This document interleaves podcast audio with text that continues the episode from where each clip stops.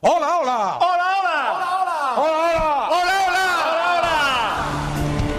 ¡Comienza tiempo de juego! El de los goles, el de la emoción, el del espectáculo, el de siempre, el clásico, el único, el veterano, el del sonido imprescindible. El de la cadena. ¿eh? ¿Eh? ¿Eh? ¿Eh? El de la cadena. ¿eh? ¿Eh? ¿Eh? ¡Cope!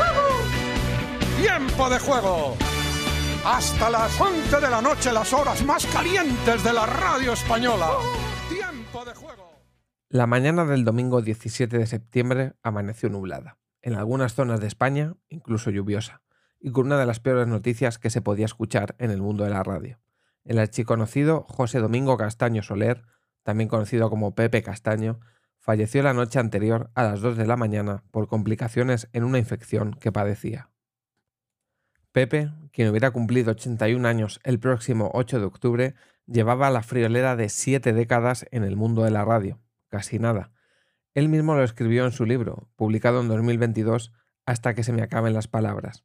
El día que yo me vaya será un día nublado, como suele ser de donde él era, La Coruña. Eso que han escuchado al inicio de este episodio especial, en homenaje a quien nos ha acompañado a muchas de nuestras horas de escucha de partidos, de fútbol y de otros deportes desde hace muchos años, era su forma de comenzar todos y cada uno de los programas de radio que él hacía. Antes, anteriormente, en Carrusel Deportivo, en la cadena Ser, y ahora en la Cope, con su tiempo de juego y el partidazo de Cope, junto a su inseparable Paco González y Manolo Lama. Ese hola, hola tan característico que tanto decía con tan solo esas palabras. Cuando leí la noticia en la mañana del domingo, a través de una historia de Instagram de Iker Casillas, que fue una de tantas y tantas personalidades que lamentaba la pérdida del locutor de locutores, me acordé de algunas de sus famosas cuñas publicitarias, de esas que te hacían disfrutar y que yo al menos no entendía como publicidad al uso. Era algo de eso que hoy en día recuerdas con mucho cariño y que además en cuanto escuchas el nombre de aquel producto o aquella cosa que él patrocinaba o publicitaba, te acuerdas de esa música o de esa forma que tenía de entonar aquella famosa publicidad. Entre otras, eh, su famoso Pepe un Purito, los conocidos Chasqui Facundo, el talonario Bancotel. ¿Quién no se acuerda del talonario? El talonario, talonario Bancotel. Pues, eh, todo esto lo hacía Pepe con esa soltura, con esa maestría que a él le caracterizaba y que hacía que el hacer publicidad estuviese en otro nivel. Y era lo que gustaba y se admiraba mucho en, la radio de Pepe. Y ahora mismo lo hace, lo hacía patrocinando las desbrozadoras o máquinas de la marca Steel. Aunque yo realmente me quedo con una anécdota que contó Manolo Lama en el especial que le hicieron la noche de su fallecimiento, donde él anunciaba otra de esas míticas, de esos míticos productos, como eran las cervezas Coronita, siempre que digo, si yo digo Coronita, mi mente resona en la forma en la que él tenía de anunciar este, este producto, porque decía Coronita, uh, Coronita, uh. Eh, eh, eran esas cosas que lo hacían distinto, ¿no? Que él lo hacía peculiar y que le hacían distinguirse de, los demás, ¿no?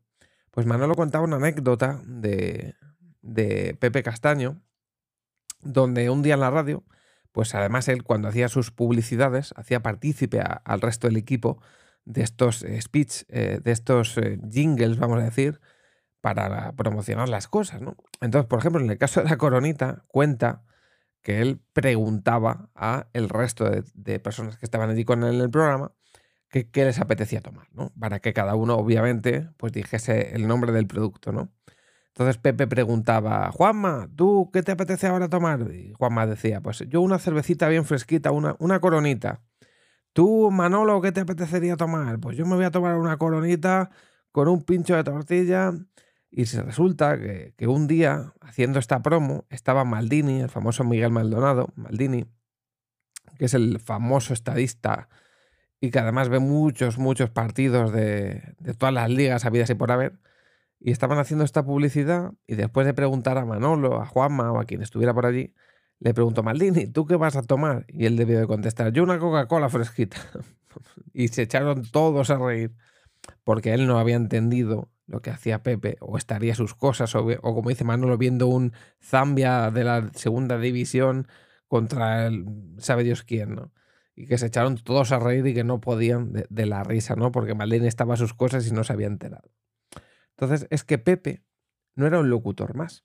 En sus más de siete décadas de radio, pudo hacer muchas amistades y muchas enemistades, como es obvio. De hecho, en el especial que le, que le hicieron, eh, Juanma dice que él nunca le había visto discutir con nadie.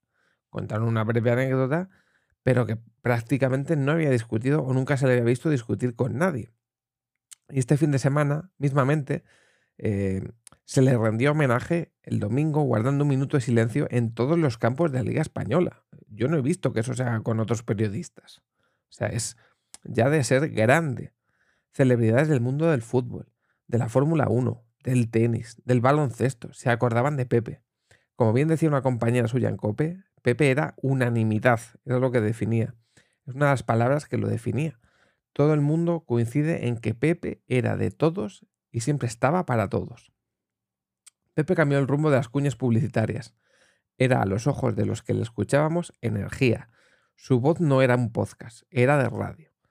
Fue presentador de televisión, cantante, escritor, pero creo que por lo que se intuye en el ambiente de la gente que le rodea, ante todo, era buena persona.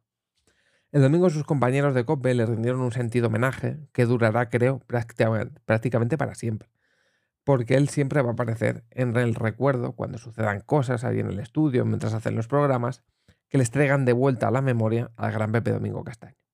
Y es por eso que creo, y a raíz de lo que alguien ha comentado en este especial, que su saludo, su forma de introducir ese tiempo de juego, eh, esos partidos retransmitidos cada fin de semana, donde eh, se empezaban con este inicio de este mismo episodio, con su hola hola maravilloso, y que cuando yo termine de hablar, él mismo explicará qué significa ese hola hola, porque también un día la radio lo explicó, y os dejaré con ese speech.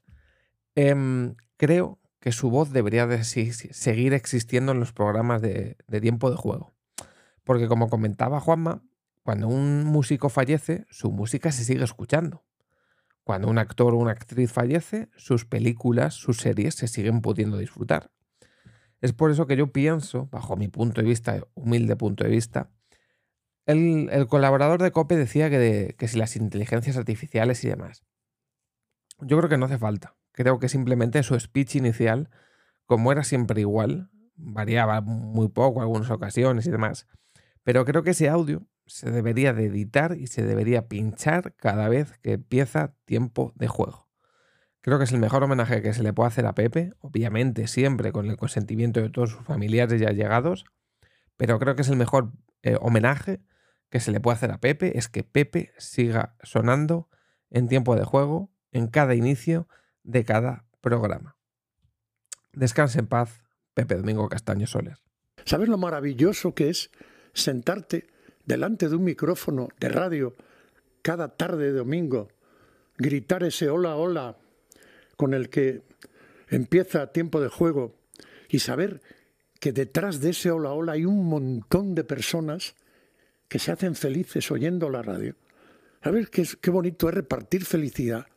Cuando una gente te para por la calle y te dice, Pepe, gracias por hacerme feliz. Coño, es que eso no se paga con dinero. Pues yo no quiero que me odien, quiero que me quieran. A mí me gusta la radio.